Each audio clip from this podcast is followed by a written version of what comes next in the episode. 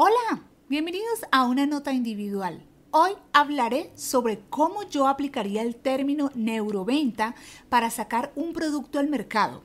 Bien, así que comencemos. Sí, mi producto es café de grano, que se cultiva en el estado de Veracruz.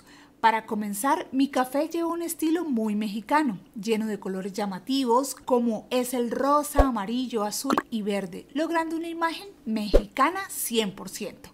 Mi segmento es global.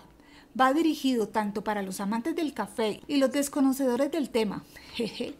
Por ende, mi estrategia de neuroventas comienza en la publicidad, como lo son los comerciales en TV, los cuales transmitirán un ambiente limpio, orgánico, hogareño y de campo que los hará sentir que si toman ese café podrán transportarse a estar tomando esa taza, pero en un ambiente de campo, en donde hay árboles y vegetación, el cual los hará sentir relajados. Posteriormente, en los puntos de venta, en donde se darán pruebas de café, aquí me enfoco en el manejo de los sentidos, habrá olor de café por los pasillos cercanos al punto exacto de la venta, lo que hará que quieran probarlo y por ende llevarlo a casa. En conclusión, yo trabajaría con las emociones 100%, ya que si se logra crear una emoción positiva en el consumidor, tendrás no solo la compra, sino la confianza y fidelidad de él, ya que no solo le vendes café, le venderás experiencia y felicidad.